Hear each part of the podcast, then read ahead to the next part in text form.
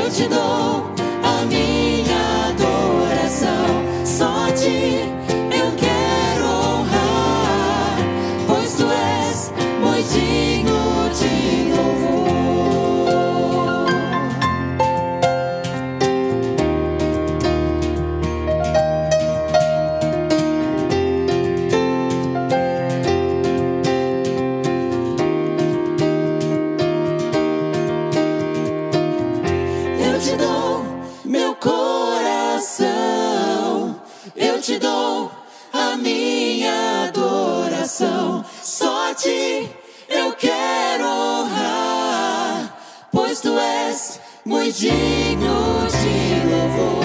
Eu te dou meu coração,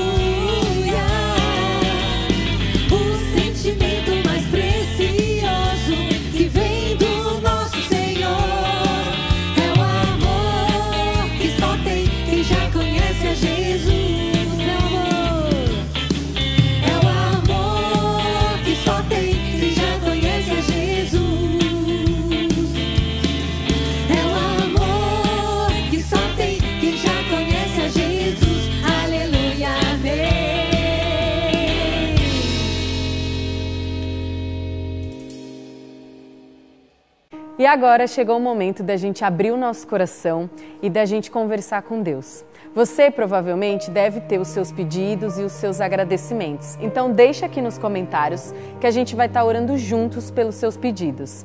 E hoje a gente tem uma galerinha muito especial que vai estar orando por vários pedidos. Vamos orar pelo nosso país? Senhor Jesus, peço ao Senhor que abençoe o nosso país. Peço também que abençoe os desempregados, dê a eles lar, abrigo e saúde. Peço também que o Senhor abençoe o, prefe... o presidente, os prefeitos e os governadores, para que tomem decisões sábias que abençoem o povo. Em nome de Jesus, amém. Papai do céu, cuide dos missionários que eles levam a amor de Deus até as outras pessoas. É para que a gente também possa virar missionários. É para que aquelas pessoas que estão doentes é, possam voltar a brincar com família. É para que aquelas. É para que cuide daquelas pessoas que estão com coronavírus.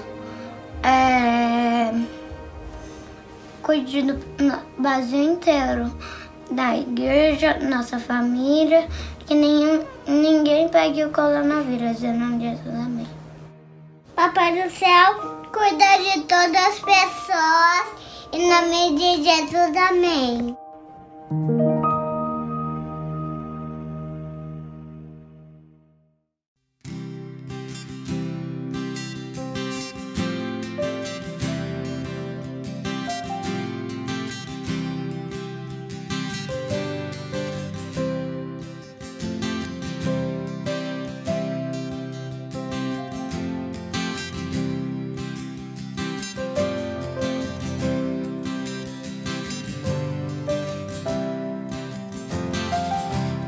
confesso a ti, Senhor, que fraco eu sou. Tão fraco eu sou, mas forte tu és. Eu venho a ti, Senhor, sem nada pra dar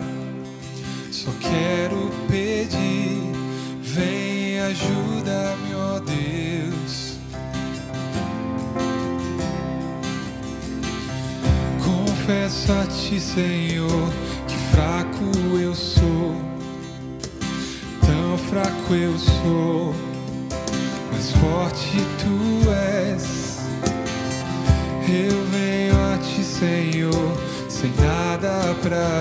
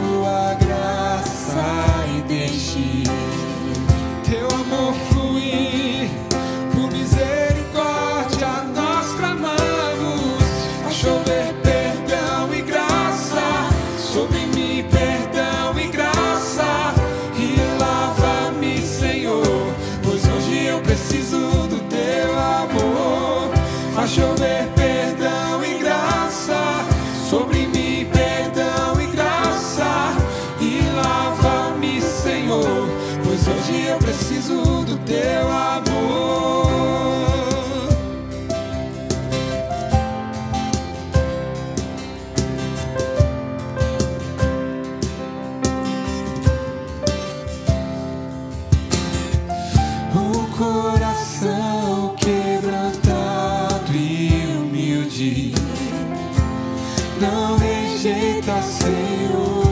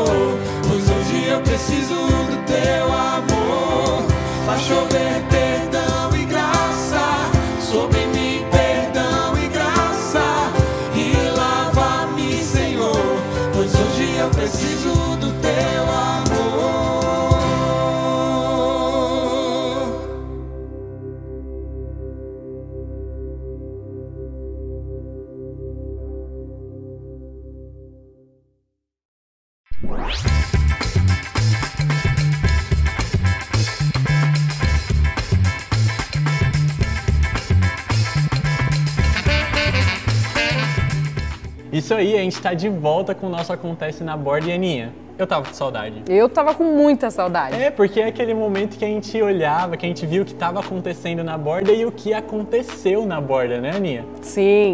Na semana passada a gente teve a live dos presbíteros. Foi um momento muito especial, onde várias pessoas participaram contando como está sendo o seu dia a dia, como está sendo é, estar em casa com esse isolamento. A gente teve momentos de oração, é, momentos de perguntas e respostas e foi muito legal, né, Léo? Meu, foi muito bom, foi muito bom participar e Aninha, foi o nosso segundo encontro com os presbíteros, né? Isso é muito legal porque foi uma coisa que a quarentena nos trouxe, né? Esse, Sim. esse contato novo. Então, meu, se você perdeu, não perca, porque foi muito especial, foi muito legal. E esses encontros com os presbíteros, eles acontecem toda a última quarta-feira, toda a última quarta-feira do mês, às 8 horas da noite. Mas você também sabe que nas nossas quartas-feiras também os nossos encontros de oração, que são o que é os 60 minutos. Então não perde, anota aí na sua agenda. Toda quarta-feira a gente tem os 60 minutos de oração e a última quarta-feira do mês a gente tem a live dos presbíteros. Aninha, eu não sei você, eu não sei você, mas 100 dias sem a comida do chefe Tolote, eu não tô aguentando mais. Eu também não. Não, gente, meu, todo primeiro domingo do mês a gente estava aqui reunido com a nossa família e lembrando que, meu, todo o dinheiro que a gente arrecadava era para ajudar os ministérios aqui da borda, né? Com certeza. E agora o chefe Tolote voltou e tem uma novidade. Tem uma novidade sim, Aninha. Meu, além de. A gente já tinha no domingo e agora a gente tem sábado e domingo. Então ele não, não é um chefe, ele é um super chefe. Né? Então você pode ligar aqui e você pode encomendar a sua comida tanto no sábado quanto no domingo. E Aninha, vai continuar ajudando os ministérios aqui da borda. Que bom. Acompanhe aí as informações. O chefe Tolote está preparando receitas deliciosas para deixar o seu final de semana ainda mais saboroso. Você gostou? Então faça já a sua encomenda no telefone 97 103 0656. Aos sábados teremos feijoada completa, caldos e sopas para viagem. Aos domingos teremos carnes e frangos assados na brasa. A retirada é aqui mesmo, na borda, das 11 às 15 horas. O Ministério de Ensino da Borda, pensando em nós e não parar as suas atividades nesse mês de julho, está oferecendo para gente um curso bíblico de férias nesse mês. Exatamente, Aninha. E, meu, é de forma online, você vai poder fazer ele aí da sua casa. Então, gente, acompanhe as nossas redes sociais, siga-nos nas nossas redes sociais, porque a gente vai estar tá soltando mais informações aí para vocês, tá bom? É isso aí, gente. Meu, se você é jovem adolescente está acompanhando essa live, você sabe que tá, tem sido muito complicado ficar distante é, um do outro, né? Porque a gente está a todo vapor, a gente não para em momento nenhum. E pensando nisso, as nossas atividades também continuam de forma online, né, Aninha? Sim. Nesse mês de julho, a gente também não vai parar com as nossas atividades. Então, se você é novo, se você está chegando agora, siga a gente nas redes sociais. Sempre tem postagens especiais, sempre tem lives especiais e sempre tem encontros especiais, tudo online. Exatamente. A gente não pode parar e a gente vai continuar com você mesmo distante. Então, siga a gente nas nossas redes sociais. Uma outra área muito importante aqui da Borda são os grupos pequenos, que é pra gente ficar juntos, sempre estar conectados durante a semana e não só no domingo. Exatamente. E se você ainda não faz parte de nenhum grupo pequeno, nenhum grupo pequeno mesmo, você está perdendo seu tempo. Vamos lá, a gente vai estar colocando aqui o nosso WhatsApp na tela e você pode entrar em contato com a Secretaria da Borda, deixar o seu nome, os seus dados e a gente vai entrar em contato com você para inserir você nesse momento que é tão importante pra gente, né? A gente tem estado separado durante tanto tempo, então esse vai ser um momento muito bom para você. E o próximo mês, a gente tem um mês de missões. Sim, pessoal. Como de costume, todo mês de agosto a gente tem um mês de missões aqui na borda. E você sabe que é um momento muito especial e a gente está preparando tudo direitinho, tudo certinho para vocês aproveitarem junto com a gente. Então vão ter vários preletores de fora, vários dos nossos missionários estarão participando também. Então não perca, esteja em oração por isso, né, Aninha? Sim. É isso aí. Então acompanhe a gente nas redes sociais e até o próximo Acontece na Borda. Até o próximo, pessoal. Fique sempre ligado com a gente.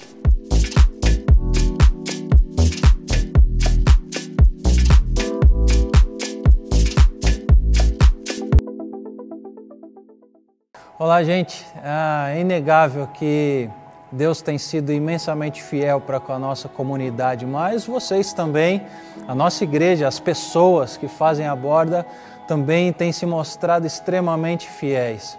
Fiéis com o trabalho que a gente tem realizado. E isso nós é um motivo de grande louvor a Deus. Nós agradecemos demais a vida de vocês que têm contribuído e ajudado para que os planos, os projetos, as pessoas, missionários, enfim, toda a nossa estrutura continue avançando para que o Evangelho todo chegue ao homem todo.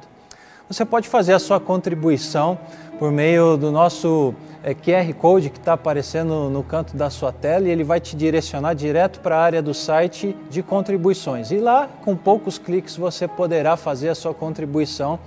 E o mais legal, você pode dividir em áreas e também escolher uma forma de pagamento, ou por boleto ou por cartão de crédito, facilitando assim a sua vida.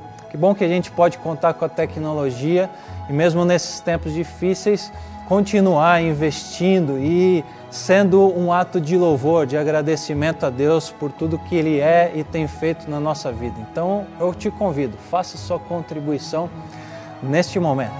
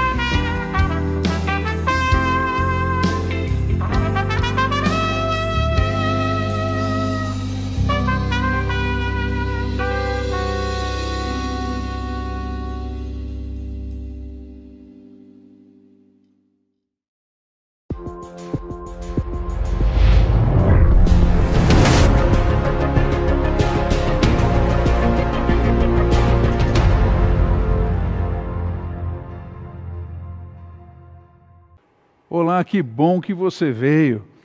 Realmente eu precisava da sua ajuda porque eu estou com um problema. Na verdade, preciso de ajuda para responder uma pergunta. Tem vindo ao meu coração o seguinte: como eu posso me relacionar com as pessoas sem fingimento? Como é que eu posso me relacionar com as pessoas sem ser hipócrita?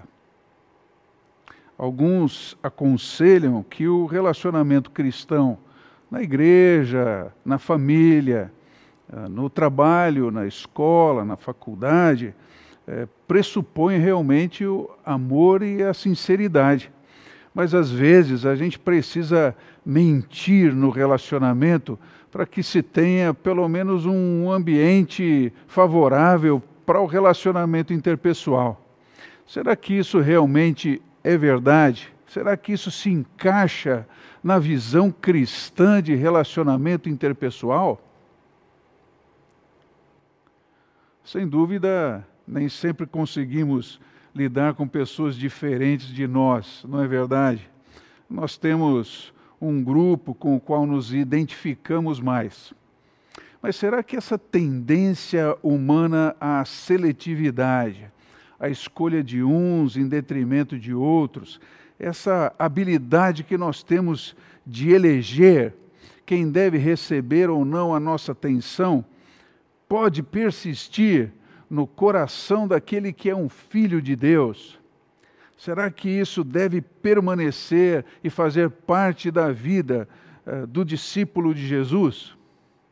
Ah, são perguntas difíceis que eu estou fazendo para mim mesmo e pedindo a sua ajuda também para resolver esses dilemas. Bom, mas calma. Acho que aqui na Bíblia nós vamos encontrar as respostas que o próprio Deus dá a essas questões. Então convido você a vir comigo para Romanos capítulo 12, versos 9 e 10, onde nós vamos tentar responder essas questões. Venha comigo. Lá você vai descobrir, antes de lermos o texto, que o amor cristão é um caminho de mão única. E você vai entender bem o que isso significa. Romanos, capítulo 12, versos 9 e 10. Vamos ler o texto?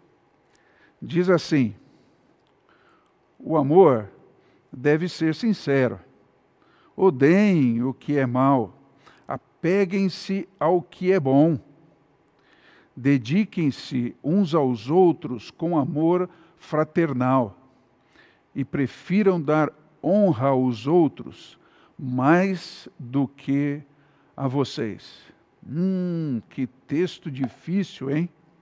Você vai perceber que esse texto vai apontar que o, o, amor cristão é um caminho de mão única, e vai mostrar isso também por meio de quatro efeitos desse amor cristão que aparecem no jeito como nós tratamos as pessoas. São quatro efeitos que vão vir do texto, efeitos do amor na gente, que aparecem, surgem no trato que a gente tem com as pessoas são esses quatro efeitos aqui: odiar, agarrar, investir e preferir. Bom, é, é, será que eu trouxe o esboço certo? é isso mesmo. É odiar, agarrar, investir e preferir. Então, antes que você desligue, mude eh, de canal, fique comigo para que você saiba do que se tratam esses quatro efeitos do amor que se manifestam no jeito que nós tratamos as pessoas. Vamos lá? O primeiro efeito do amor cristão para o nosso próximo é odiar.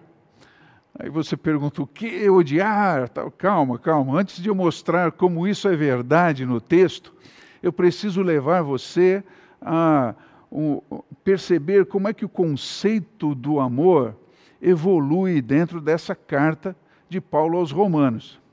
Ela foi escrita para um grupo de irmãos que viviam em Roma, a atual Roma, Itália.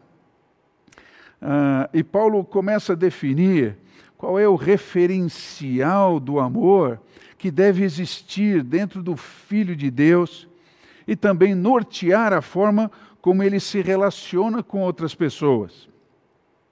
A primeira aparição desse amor acontece lá no capítulo 5, no verso 5.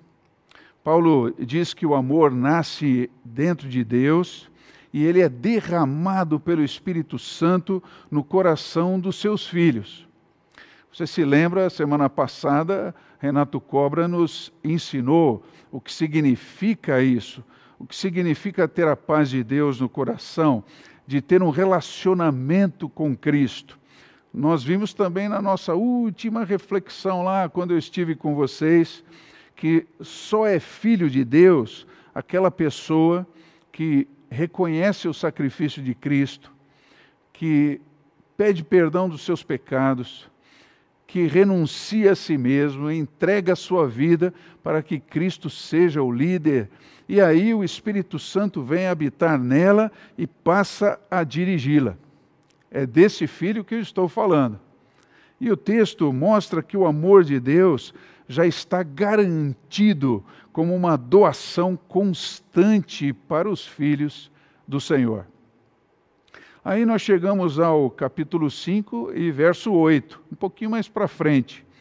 E você vai ver que o amor, no verso 8, é provado na prática por Jesus quando ele ofereceu a sua vida em favor do mundo perdido. Agora perceba que esse amor doado por Jesus foi um presente presente para gente que não o merecia gente que estava alienada de Deus pelo seu próprio orgulho, pela sua própria vaidade. Aí o apóstolo dá um salto e vai voltar a falar do amor só no capítulo 8, versos 35 e 39. Então eh, vimos que o amor procede de Deus, é derramado dentro do coração do Filho de Deus pelo Espírito Santo e é provado na prática por Jesus ter se doado na cruz por nós.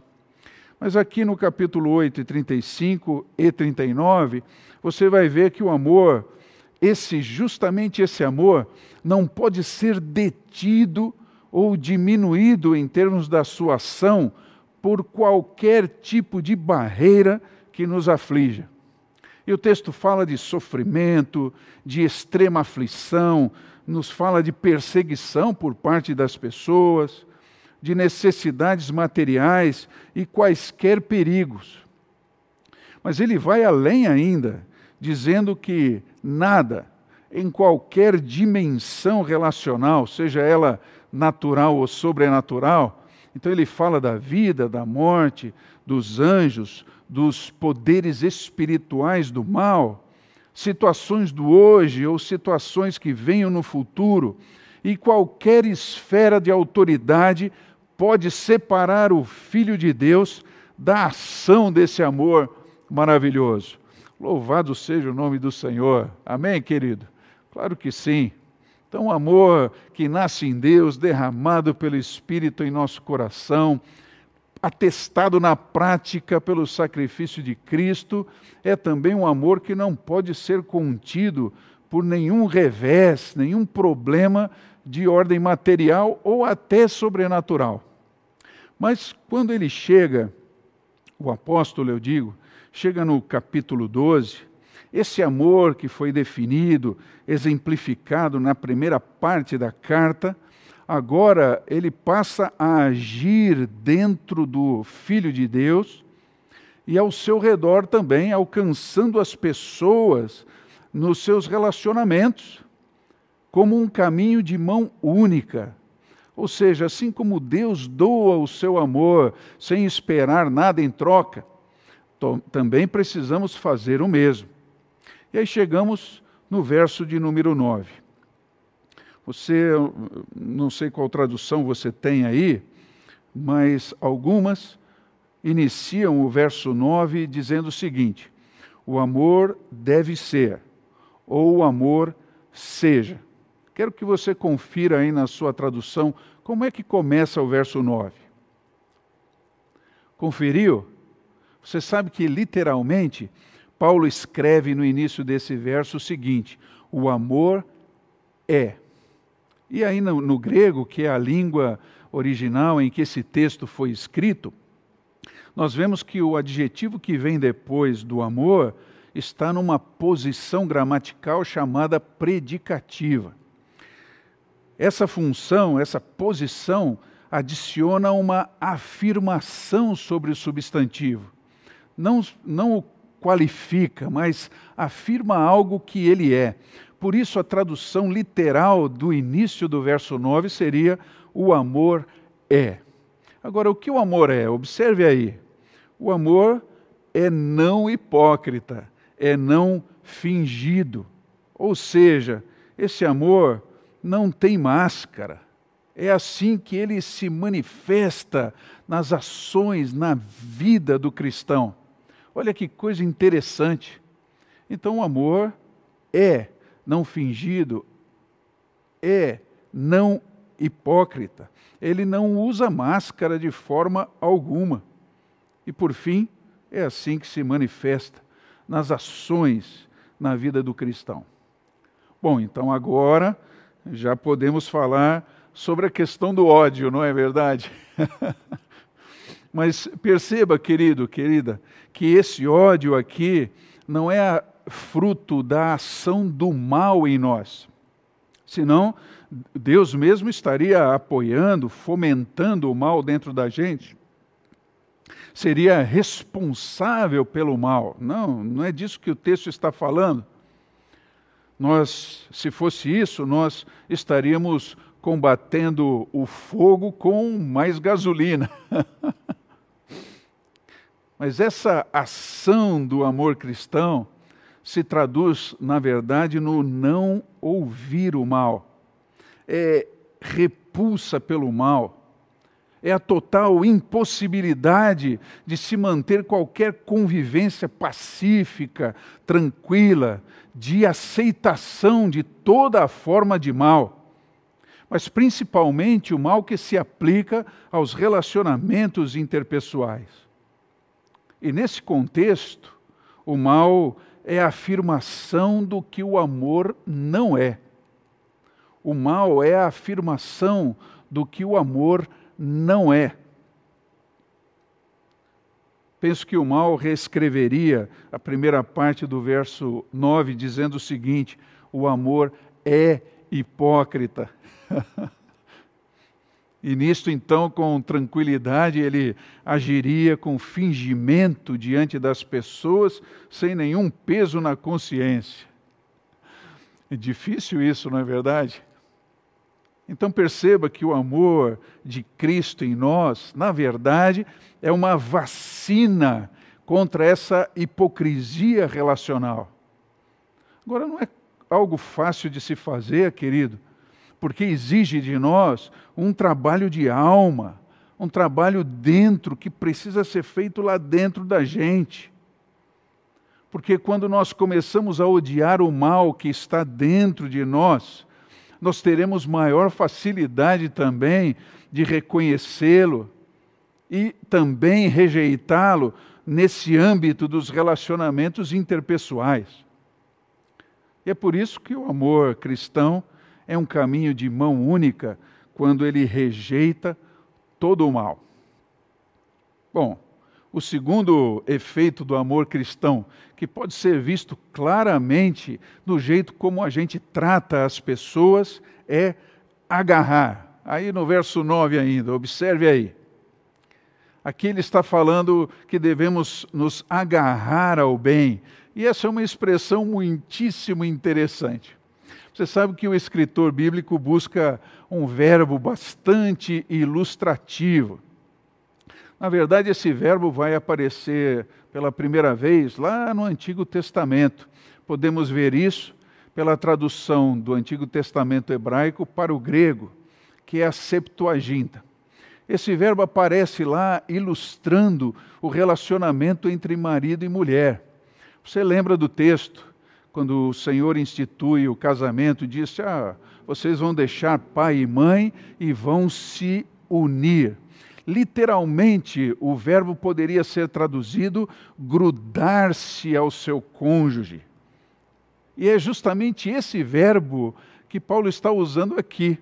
é o verbo grego que também originou a nossa palavra cola, como você vê aí no slide.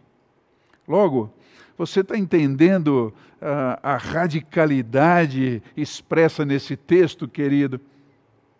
Eu odeio o mal e deixo-me colar de uma vez por todas ao bem, como se fosse um, um super bonder do bem, num compromisso total, num compromisso vital com o bem. Assim, o efeito disso é o seguinte: toda a, a ação do bem vai passar a ter o meu apoio. Quando eu vejo o bem, eu sinto alegria, eu vou aderir a esse bem onde quer que ele esteja. Agora, um efeito claro desse bem é no meu olhar para com as outras pessoas. Eu começo a enxergar as pessoas como elas realmente são, não por meio do meu preconceito, nem da minha discriminação, mas pela maneira como Deus as está vendo.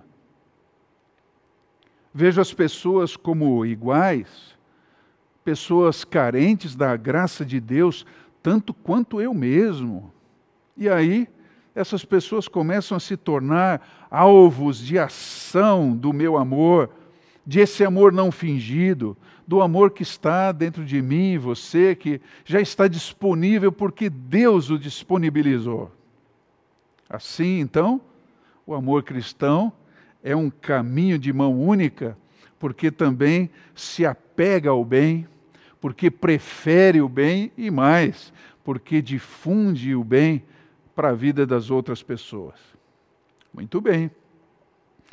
Odiar e agarrar, e agora o terceiro efeito do amor cristão para o nosso próximo, que se manifesta no jeito em que a gente trata as pessoas, já está no verso 10, que é investir. Você vai perceber que o verso 9 trata do amor de maneira generalizada. Mas aqui no verso 10, ele vai se aplicar especialmente ao relacionamento interpessoal dentro da comunidade de fé. Observe que interessante. Aqui ele vai falar a respeito do trato que devemos ter como irmãos da família do Pai. Pensando aí na maneira como você tem tratado as pessoas, ah, como você classificaria a manifestação do amor de Deus por seu intermédio na vida das outras pessoas? Pense um instante.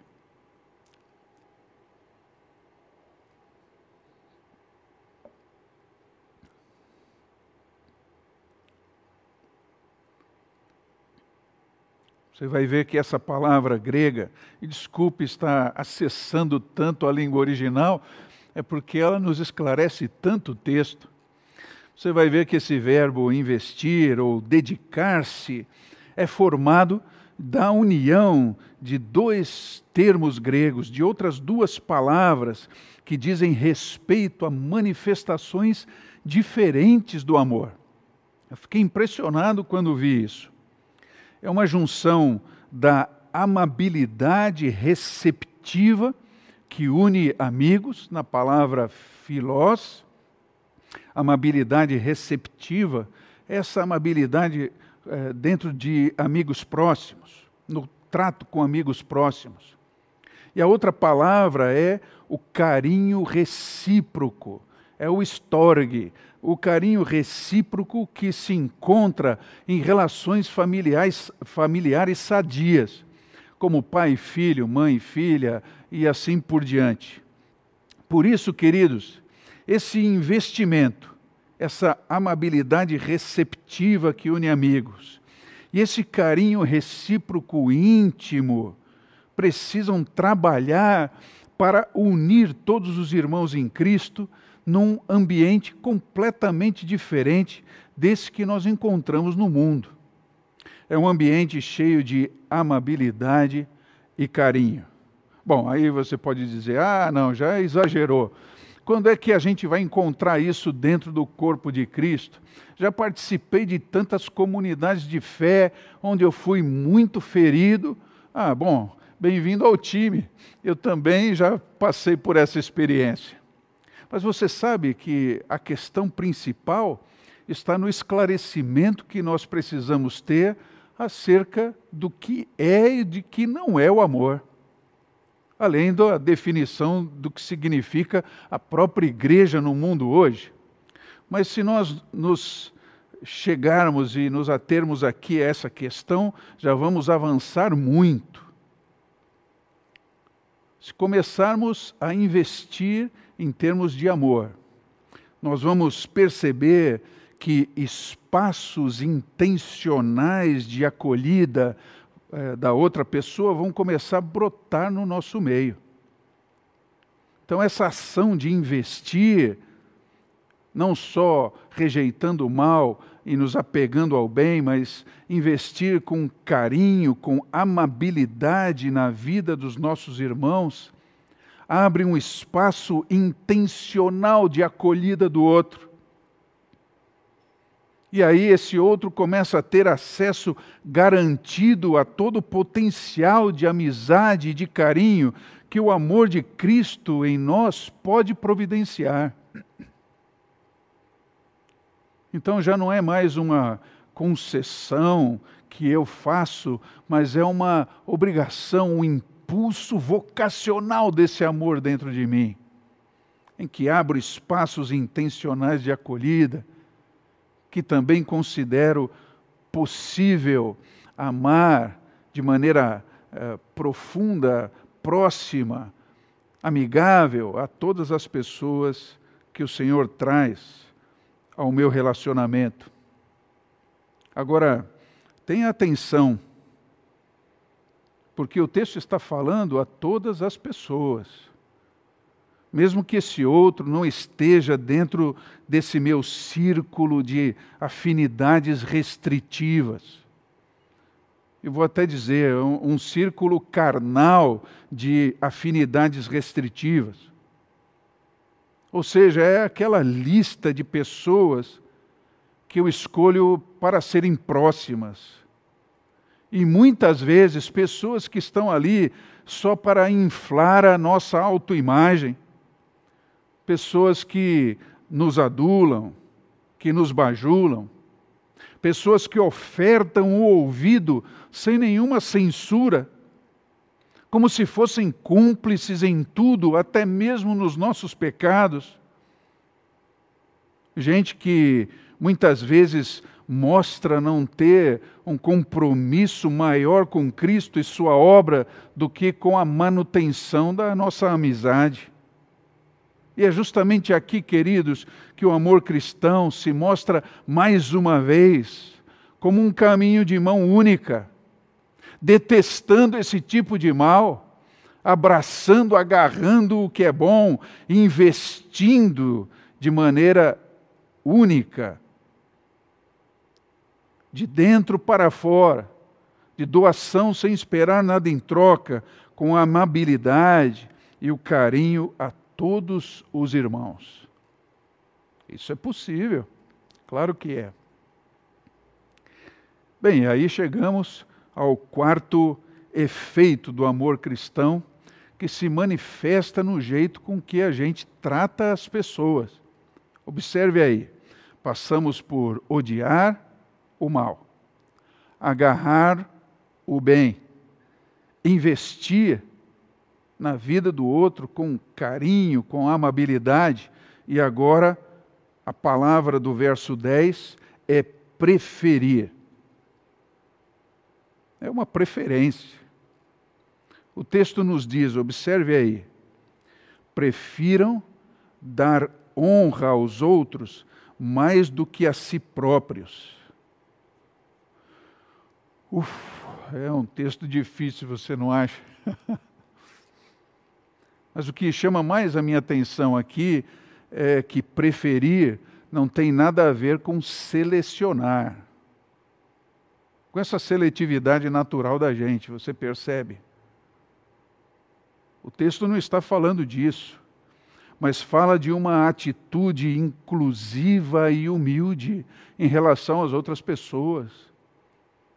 Uma atitude de trazê-las para perto e me considerar como igual.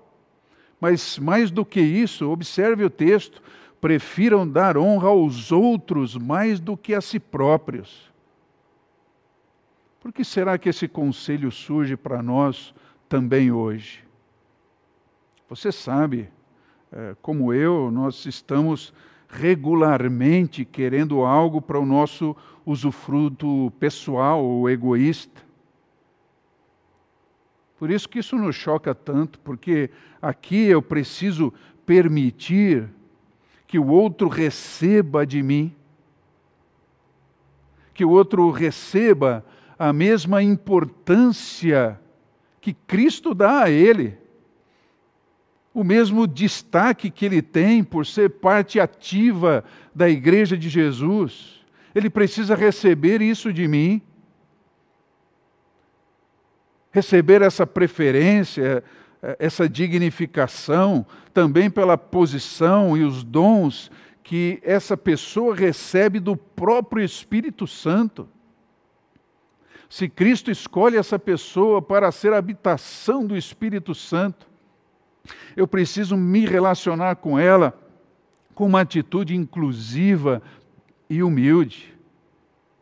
E é aqui que o amor cristão se mostra mais uma vez um caminho de mão única, porque ele prefere que o próximo tenha espaço para ser reconhecido e receber destaque.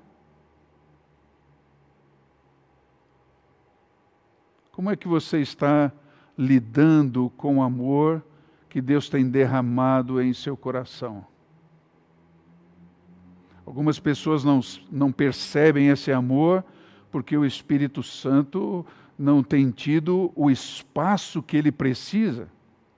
Como o Renato Cobra nos falou a semana passada. É o deixar-se encher por esse Espírito e à medida que somos dominados por Ele, nos humilhamos, anulamos a nós mesmos no sentido de é, buscar uma posição de humildade, de é, entendimento do que somos diante de Deus, reconhecermos que esse amor foi mostrado na prática, de uma forma sacrificial, se tornou um presente imerecido para nós tudo começa a entrar em perspectiva, você percebe? É assim, queridos, que precisamos reavaliar a nossa definição de amor e perceber se os seus efeitos podem ser vistos em nós e por meio de nós. A maneira como você tem tratado as pessoas reflete, revela esses efeitos do amor do amor de Cristo em você. Bom, se você ainda não compreendeu o que estamos falando, embora o texto seja tão claro, vou dar exemplos objetivos. Para manter-se amor e não fingido, para manter-se amor e não hipócrita, essa prática precisa derivar-se, querido, da nossa convicção inegociável de vida, daqueles valores que nos levam a ser quem somos. Esse amor cristão precisa ser colocado no nosso DNA da fé. Precisamos adquirir esse amor, colocá-lo dentro de nós, de uma maneira tão profunda. Ele precisa ser colocado na profundidade da nossa alma, para que ele possa expressar a nossa essência como filhos de Deus. E se não for assim, queridos, se ele não for essencial para nós, se ele não for prioritário para definir o jeito como nós tratamos as pessoas, nos relacionamos com as pessoas, fora da comunidade de fé e dentro da comunidade de fé, nós estamos lidando com um espaço muito perigoso, um terreno muito perigoso. Porque se existir um pequeno espaço de negociação, querido, se esse amor não for radical, existir um pequeno espaço de negociação, ah, aqui eu posso aplicar, aqui não, você vai perceber que o amor cristão em você e ao seu redor começará a ser infectado pelo vírus do orgulho. E esse vírus começa a desembocar na divisão, na acepção de pessoas, na escolha de amigos começa a se manifestar naquele abraço seletivo. Eu abraço esse, mas aquele não. Se evidencia num cumprimento interesseiro. Opa, é, esse aqui eu faço questão de cumprimentar, o outro eu não quero nem saber. Principalmente vai se manifestar nessa panela relacional que exclui, que discrimina, que promove sorrisos de aceitação para alguns, oh amado e tal, mas olhares de indiferença, de desinteresse congelante para outras pessoas. Bom, está dentro da gente nos relacionarmos com pessoas com as quais temos um trânsito melhor. Não é, é disso que eu estou falando aqui. É claro que existem pessoas que adentrarão a uma intimidade que outras não vão contemplar. É natural isso também. Mas o que o texto está questionando é a ação do amor cristão dentro de você. Se existe abertura para que qualquer pessoa se torne um amigo que qualquer pessoa seja vista por você. E é incrível como muitas pessoas, enquanto nós tínhamos aí é, esse relacionamento mais próximo, antes de qualquer problema epidêmico, entravam no, no relacionamento da igreja sem notarem as outras pessoas, corriam para o seu gueto, o lugar onde elas sempre sentam, com as pessoas com as quais elas sempre se relacionam. E no momento do, do cumprimento, vamos cumprimentar as pessoas. Os cumprimentos sempre eram feitos dentro do gueto. Você está entendendo, querido? Estamos falando de uma panela relacional que exclui, que discrimina. É disso que eu estou falando. De um coração fechado para esse ou para aquele ou para aquele outro. E nessa descaracterização do amor cristão, vemos um outro efeito terrível que é gente que começa a ser elevada a um status de mais importante e influente que o próprio Cristo na vida das pessoas. E se permitirmos um pequeno espaço de negociação, logo a gente já não vai mais estar lutando juntos pela fé cristã, pela fé do Evangelho, mas pelo meu ministério, pelo meu espaço e aí, quem me apoia, quem concorda comigo é meu amigo. Mas quem não concorda, ó, cuidado. É o momento onde surgem os ídolos. Ah, é, é o pastor fulano, é o líder cicrano, é a líder beltrana. Querido, segundo esse texto, isso não é manifestação do amor de Cristo em nós, mas é pura carnalidade. Isso sim é mentira relacional. Isso sim é amor hipócrita.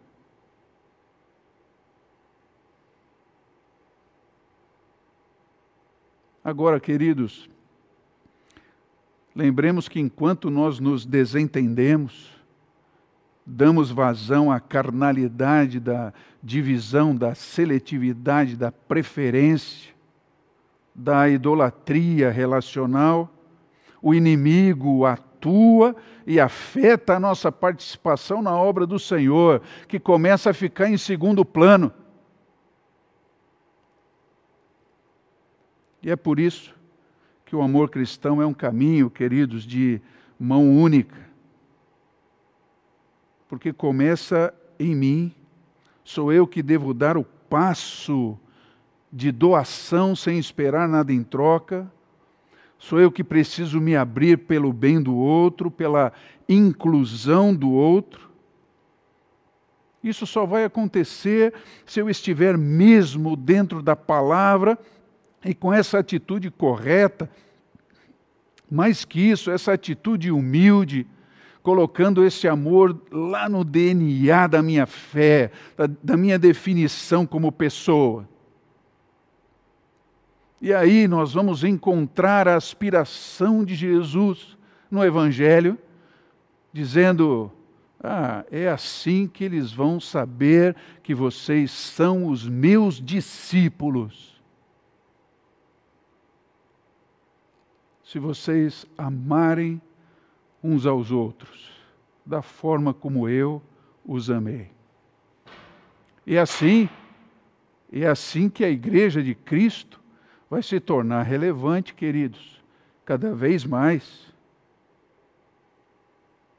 E nesse momento em que Luiz Felipe vai nos conduzir à ceia do Senhor, devemos lembrar desse amor cristão que é caminho de mão única, focalizando esse amor na mesa. Essa mesa do Senhor é repleta de amor, é a mesa da acolhida, é a mesa do perdão para mim e para você. É a mesa que considera o próximo mais do que a si mesmo.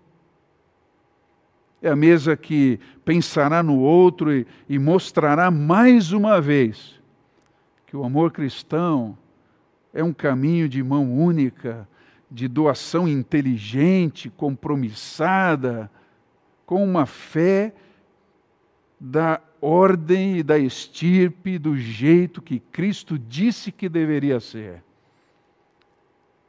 E é assim que nas nossas redes sociais, nas manifestações que temos, nas nossas opiniões sobre a opinião de outros, na maneira como recebemos, aceitamos as pessoas, olhamos as pessoas, esse amor de Cristo vai se estabelecendo, vai se tornando um marco divisório entre aqueles que andam nas trevas e aqueles que andam na luz.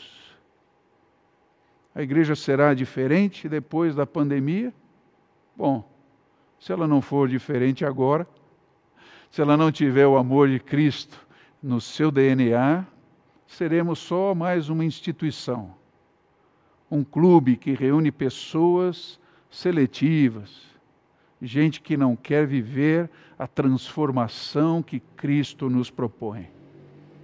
Então, que você guarde no seu coração, na sua mente, que o amor do Senhor é um caminho de mão única. Vamos participar da ceia com essa consciência, em nome de Jesus. Olá, tudo bem? Eu sou o Luiz Felipe e estou muito feliz de conduzir mais um momento especial da nossa celebração. Participaremos juntos da ceia do Senhor, cumprindo a orientação que Jesus nos deixou. Ele foi muito didático em sua passagem aqui na terra e instituiu esse rito para que nos lembremos constantemente da sua pessoa e de sua obra. Ele fez a sua última refeição com seus discípulos e ali usou o pão e o vinho como elementos simbólicos do seu corpo e do seu sangue, através dos quais relembramos e celebramos que ele se entregou pelos nossos pecados. Um homem perfeito, sem pecados, sem falhas, que deu a sua vida por amor a gente pecadora e carente como nós. E assim todo aquele que crê que esse sacrifício foi suficiente para nossa reconciliação com Deus, passa a ter acesso a uma nova vida. E não só isso, temos também a garantia de viver eternamente com Deus, mesmo quando a morte física chegar. Todos os quatro evangelistas escreveram sobre esse momento chamado de a última, última ceia. Hoje, escolhi ler com vocês o texto de Lucas, que no capítulo 22, nos versos 14 a 20, diz o seguinte: Chegada a hora, Jesus se pôs à mesa e os apóstolos estavam com ele. Então Jesus lhes disse: Tenho desejado ansiosamente comer esta Páscoa com vocês, antes do meu sofrimento. Pois eu lhes digo que nunca mais a comerei até que ela se cumpra no reino de Deus. E pegando um cálice, depois de ter dado graças, disse: Peguem e repartam entre vocês. Pois eu digo a vocês que de agora em diante não mais beberei do fruto da videira até que venha o reino de Deus.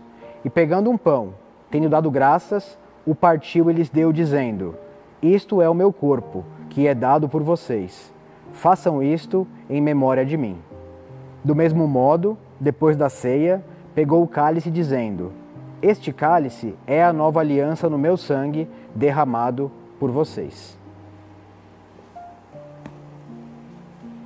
Quem deve participar da ceia?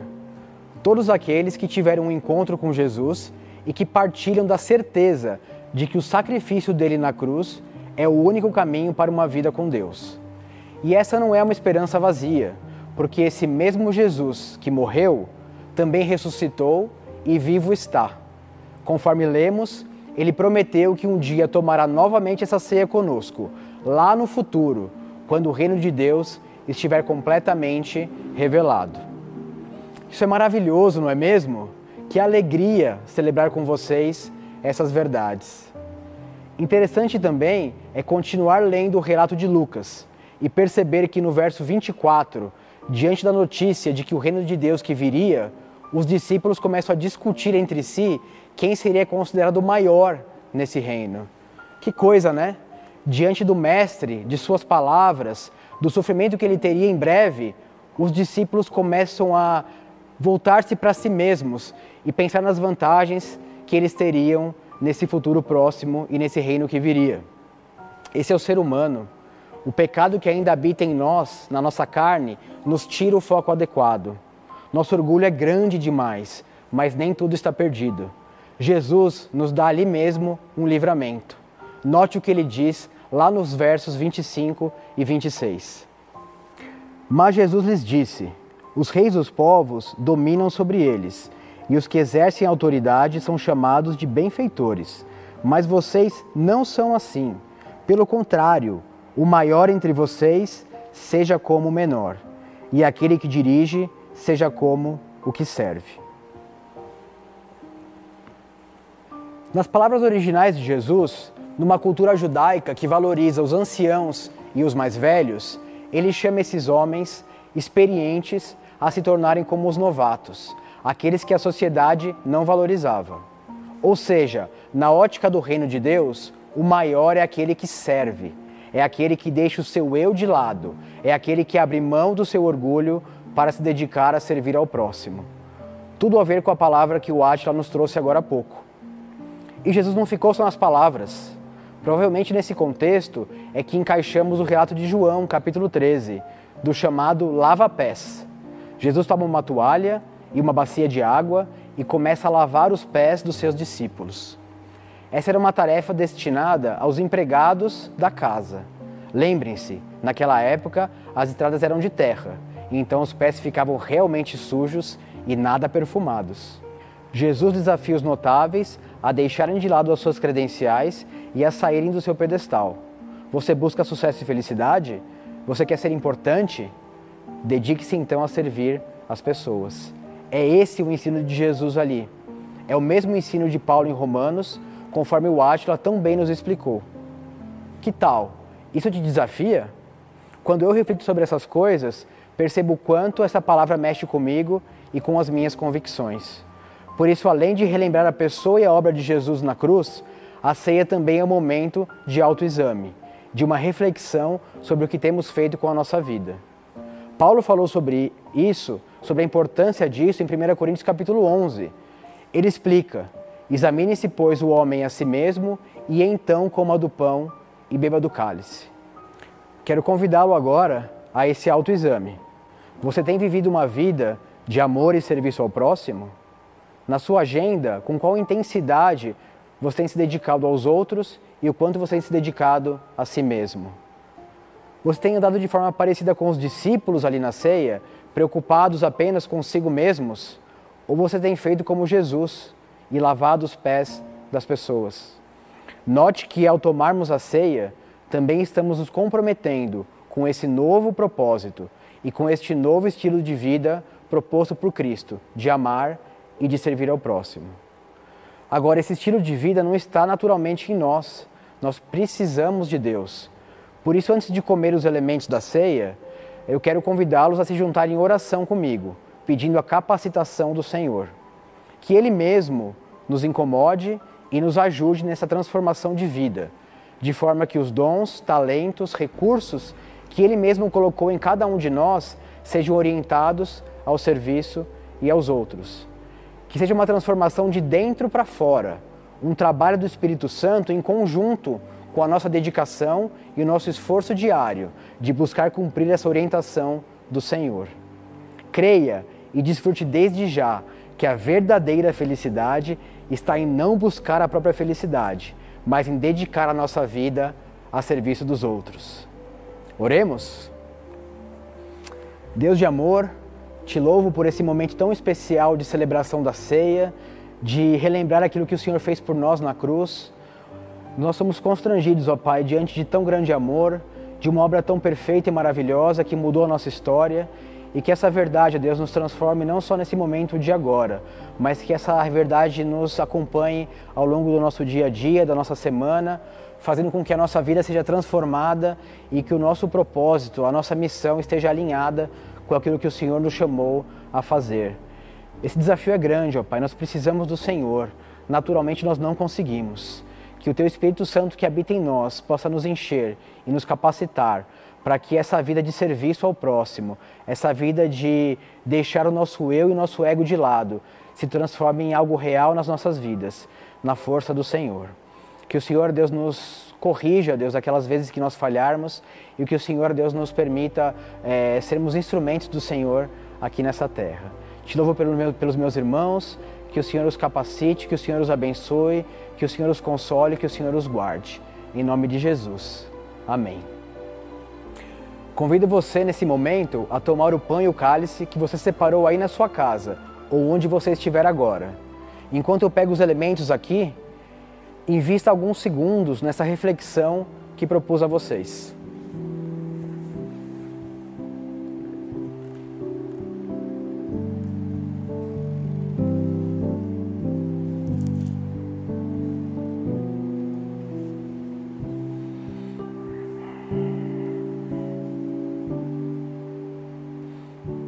Senhor está falando com você?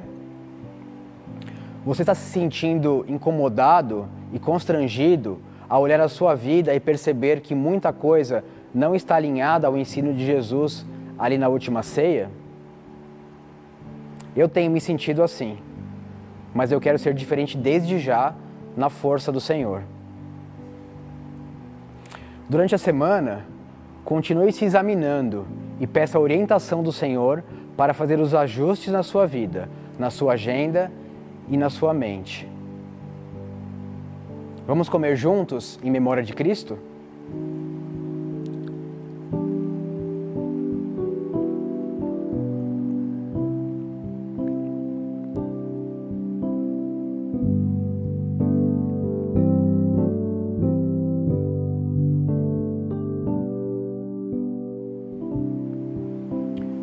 Que o Senhor te abençoe e te conduza nessa semana. Fiquem com Deus.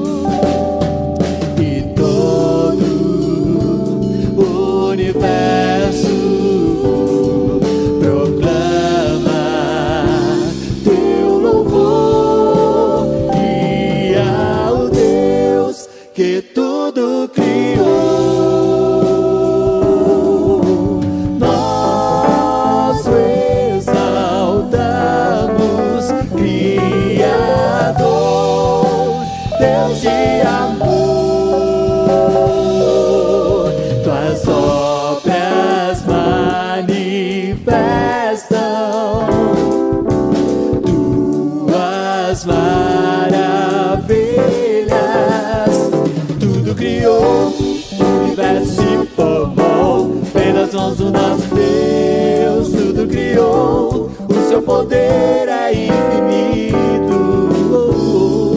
Tudo criou, o universo se formou. Pelas mãos do nosso Deus, tudo criou. O seu poder é infinito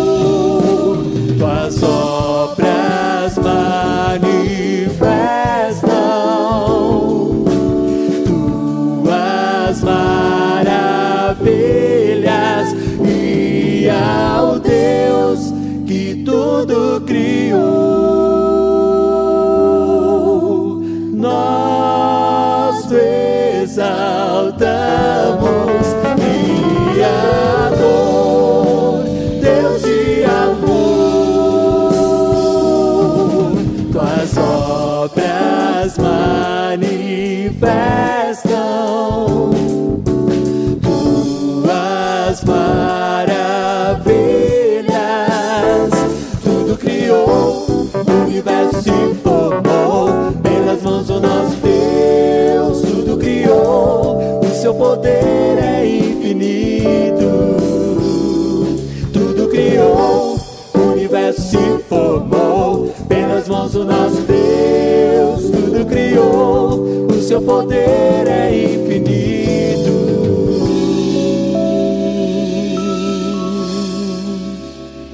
Louvado seja o teu nome, Senhor, para sempre e sempre. Amém. Bom, que bom esse tempo juntos em família.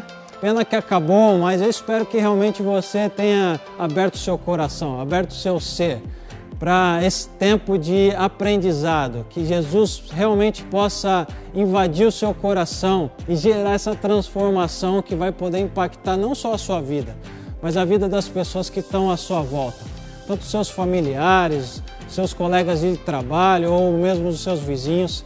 Que você faça essa luz de Jesus durante essa semana brilhar e impactar essas vidas também. Bem, nós aqui da Borda continuamos orando por vocês e com certeza é, programando essa volta muito ansiosa dos nossos cultos presenciais aqui nesse lugar, nesse local. E isso vai acontecer de forma gradual, claro. Estamos tomando todos os cuidados possíveis, mas que você aí da sua casa é, esteja orando por esse processo, que vai ser com toda cautela, com muita segurança, pensando na sua saúde.